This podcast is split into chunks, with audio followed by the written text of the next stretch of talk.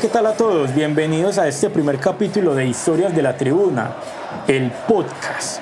Este es el primer capítulo, comenzamos a contar la historia de los hinchas de Atlético Nacional en sus vivencias del día a día para hacer realidad ese sueño de asistir al estadio o de viajar y de acompañar al equipo en cualquier cancha donde éste juegue. En este primer capítulo llamado Mi primer viaje internacional, tengo a Jason Telles. Mejor te digo Telles. Todo el mundo te conoce como Telles, entonces Telles, bienvenido. ¿Qué más, May? Espero que estés muy bien. Te agradezco muchísimo por la invitación a tu podcast, a este primer capítulo. Telles, empezamos con vos el podcast, in- iniciamos. Eh, sos el, el- el que va a empezar esta, esta temporada de este podcast de historias de la tribuna. ¿Cómo te sentís frente a este inicio? No, pues yo realmente me siento eh, muy agradecido eh, y pues sabes que tenemos una amistad tan grande que, que en sí esto es colaboración de parte mía hacia vos también para que puedas sacar este podcast adelante. Contanos un poco sobre quién es Telles, sobre un poco de tu vida antes de, pasar al tema importante de este podcast. Bueno, la vida de Telles, como todos me conocen, eh, comienza, en, comienza en el barrio Manrique, eh, viviendo con sus abuelos, con su tío, eh, siempre una persona estudiosa, que se empezó a acercar al estadio, a la tribuna sur, por amigos. Primero empecé a ir solo, empecé a acercarme por amigos, empecé a, a ir allí, a ir allá. Telles, estuviste en el capítulo 10 de el- estos videos que está sacando los del sur de la fiesta verdolaga. Estuviste en el capítulo 10 y hubo un apartado, un fragmento muy importante que a mí me pareció muy interesante y por eso es que te, te invité a este capítulo para empezar este podcast y hablaba sobre tu primer viaje internacional y tu primera vez en un avión. Río Negro chiquitico. Río Negro muy pequeño, weón. Eso a Río Negro Sí, ni, siquiera, ni, ni bueno. había llegado a entrar ni la primera vez, ni siquiera a despedir a nadie. ¿En serio? Papi, solo bus, weón, a la costa, en bus. El primer viaje internacional, el primer viaje en avión, ni siquiera, ni dentro de Colombia he viajado en avión. Bueno, realmente, como lo estás diciendo, fue mi primer viaje internacional, pero lo más, lo más interesante es que es la primera vez que montaba en un avión en 27 años de edad que yo tenía. Y sabiendo que no era la primera vez que viajaba detrás de Nacional, era mi primer viaje internacional, pero, era, pero yo ya había viajado por el resto de Colombia, pero siempre lo hacía era en, en- bus. Normalmente las personas eh, a sus 10 años, a sus 12 años, ya han montado en un avión, pero yo con mis 27 años nunca había montado en un avión y es lo que más llamaba la atención en ese momento. En el capítulo mencionabas que nunca habías conocido o nunca habías entrado al aeropuerto a despedir a nadie, que todo lo que habías recorrido en Colombia de viajes familiares, de paseos y excursiones siguiendo a Nacional, siempre fue en, en bus. Contame más sobre eso. Sí, eso es real. Eh, la única vez que yo me acerqué a un aeropuerto fue hasta la entrada principal, no fue ni siquiera hasta, hasta los pabellones ni a nada. Fue a despedir una persona, pero hasta la entrada, no fue a otra parte. Y lo que es viajes familiares y todo eso, siempre, siempre los hacía era en un, en un bus, siempre era en bus, en carro, en moto, pero nunca, nunca me había montado en un avión, cosa que en ese momento iba yo, pero era cagadísimo el miedo, porque no, no, es que no, no, no, no lo alcanzaba a asimilar. Y pues hay amigos que uno tiene que, que les encanta meterle a uno más miedo y eso fue una vivencia espectacular, la verdad, la verdad. Pero yo creo que es importante ir por partes, comen- con- contarnos desde el principio cómo empezó a materializarse ese sueño, que, por qué te dio por ir eh, a, a Perú, por qué quisiste ir a Perú, por qué no. Contanos como el paso a paso. Bueno, realmente cuando yo empecé a seguir a Nacional, eh, uno siempre quiere estar detrás de él en cada cancha. Yo empecé en Colombia, obviamente, empecé de ciudad en ciudad. Eh, mi abuela o mi mamá, que yo siempre le dije mamá, eh, ella al principio estuvo muy en desacuerdo de, de lo que yo estaba comenzando a hacer. Hasta que ella empezó a ver que realmente pues no era pues como muy peligroso como lo hacían ver otras personas y hasta ella misma me empezaba a cachonear pues la, el viajecito, me ayudaba a vender mis boleticas y toda la cosa. Yo le decía a ella que yo quería viajar a otro país, pero ella me decía que no.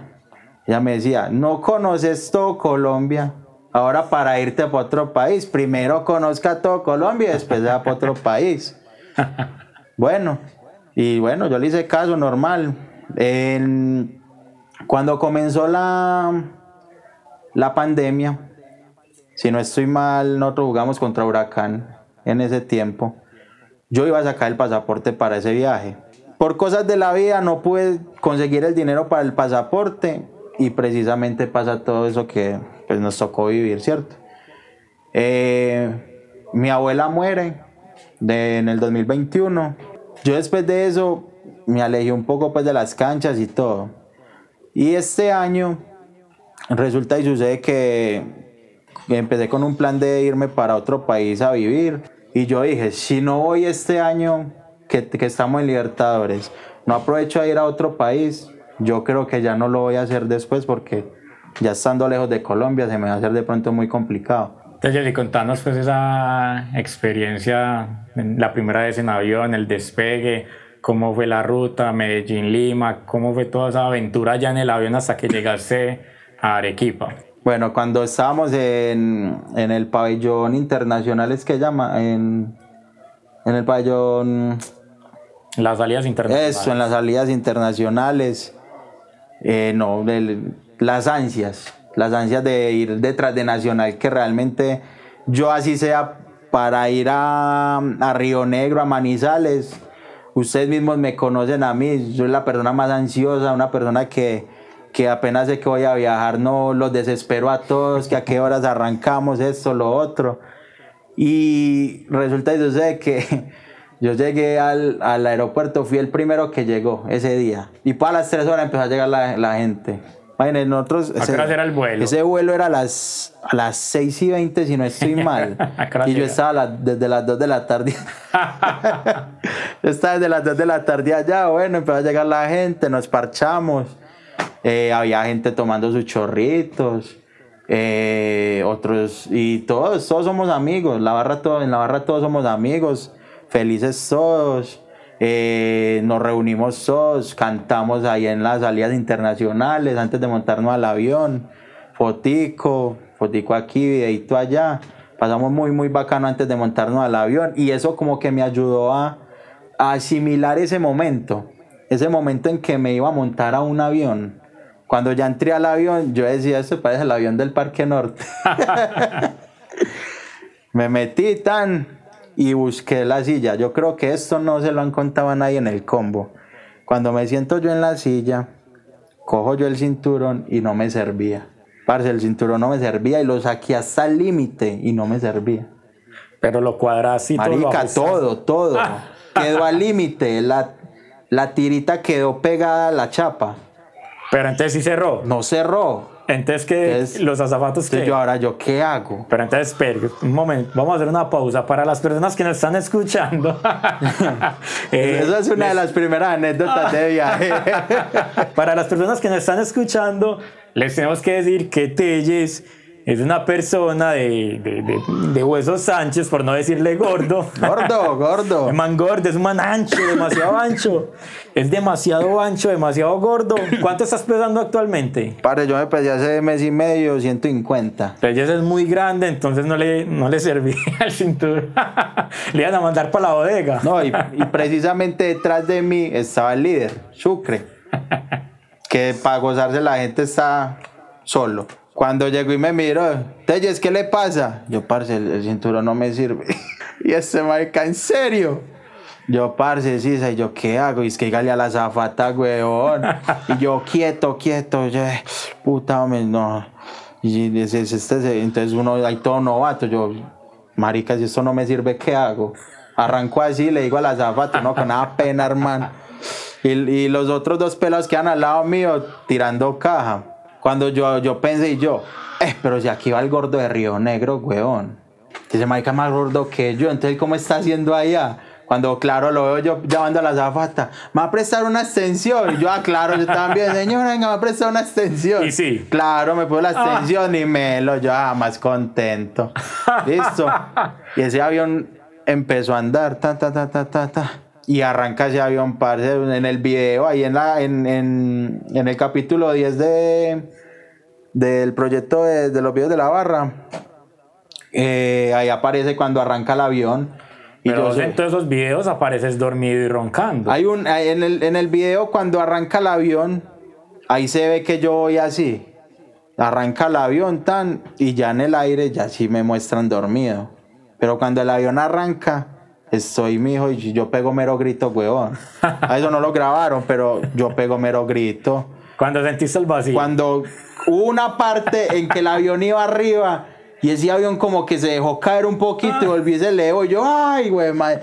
No, parce, yo me gocé mucho ese viaje para allá. Ya cuando maté el susto, ya me bajé, en- ya nos bajamos en Lima. Una escala muy larga, parce. ¿Cuántas horas? Si no estoy mal, fueron siete horas. Porque nosotros de allá a Arequipa nos demoramos como 58 minutos, una hora, algo así. Y llegamos a las 6 de la mañana ya. Ya cuando llegamos a Arequipa, eh, nos bajamos muy bacano el, aeropuerto, muy chiquito. Uy, qué cosita más pequeña. Pero era muy bacano porque el avión cuando aterriza se ven todas las montañas llenas de nieve arriba, parece muy, muy bacano ese, ese panorama, la verdad. Entonces ya nos contaste todo lo que ha sido los antecedentes, la previa, el vuelo, esas anécdotas, pues, eh, que no, no esperábamos, pero ahora contanos.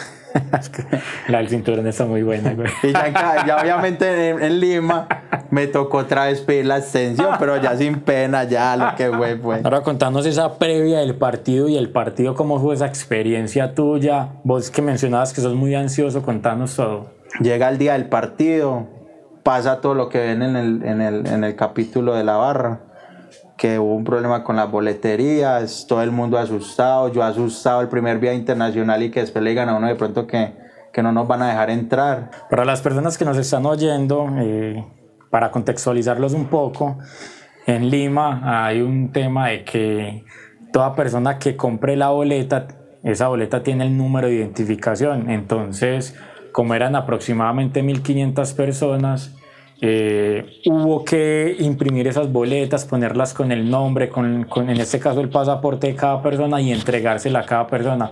Pero como la policía en Arequipa no, pe- no pedi- permitía que se hicieran aglomeraciones o reuniones de hinchas visitantes, fue un gran problema hacer la entrega de, de esa boletería, como para que entren en contexto. Uy, parce, no, es que ese, ese, ese momento fue muy, muy angustioso. El miedo de ustedes saber que de pronto no iba a poder asistir, a entrar al partido.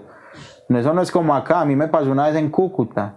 Nosotros llegamos a Cúcuta y no nos dejaron entrar, pero estoy al menos en el mismo país. Pero ya uno en otro país, sabiendo que yo no iba, uno va con la intención de conocer, pues yo iba con la intención de ir a ver a Nacional, que me digan que no. Eso, eso, eso era lo que más nos preocupaba, pero bueno, listo. Nos entregaron las boletas y nos fuimos, nos fuimos para el estadio. No nos dejaron entrar gorras, por allá me quedó una gorrita, porque no, me la quitó la policía y esa gorra no volvió a aparecer, ya quedó viviendo en, en, en Arequipa. entramos al estadio, que fue madre estadio más grande, parce, que estadio, uy, parce, para ser un equipo pues que no es, no es tan, no es tan grande, no es tan famoso, realmente es un estadio muy, muy, muy bacano. Ya, eh, realmente la tribuna era tan grande que las personas que asistimos no alcanzábamos a copar el, el espacio. Eh, vuelvo a lo mismo, la policía muy reprimía mucho el, el tema pues de, de, de, nosotros ser de otro país y más ser colombianos. Pero la fiesta siempre se vivió. Cuéntanos cuando hubo ese gol, el primer gol. El primer gol, eh, eso que 1-0. ¿Se quedó? El partido 1-0. Fue el único gol. ¿Cómo fue el gol? Parce, ese momento yo, yo les decía a ellos, nosotros vamos a meter gol, nosotros lo vamos a hacer. No, y, y todos ya estaban resignados, no, eso que va a ser, va a ser. Y yo, no, padre, lo van a meter al minuto. Ese golazo, parce, y todo el mundo mío, que ahí nos vamos allá abajo también, porque nosotros estamos era en un paravalanchas, que ahí nos vamos allá. Padre, no, la celebra ese gol.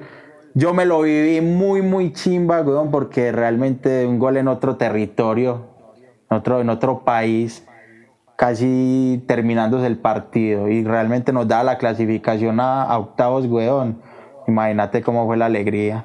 Telles, anécdotas de este viaje. Anécdotas de este viaje. Estar a, tre- a más de 3.500 metros a nivel del mar, parce, yo con mi contextura, que no tengo realmente estado físico, y subir un volcán que casi llegamos a los 4.000 a los 4.000 metros sobre el mar, parce. Esa es una anécdota para mí muy brutal porque yo para caminar soy muy malo, pero ese, o sea, estar conociendo eso motivaba a realizar cosas que usted cree que están fuera de su alcance.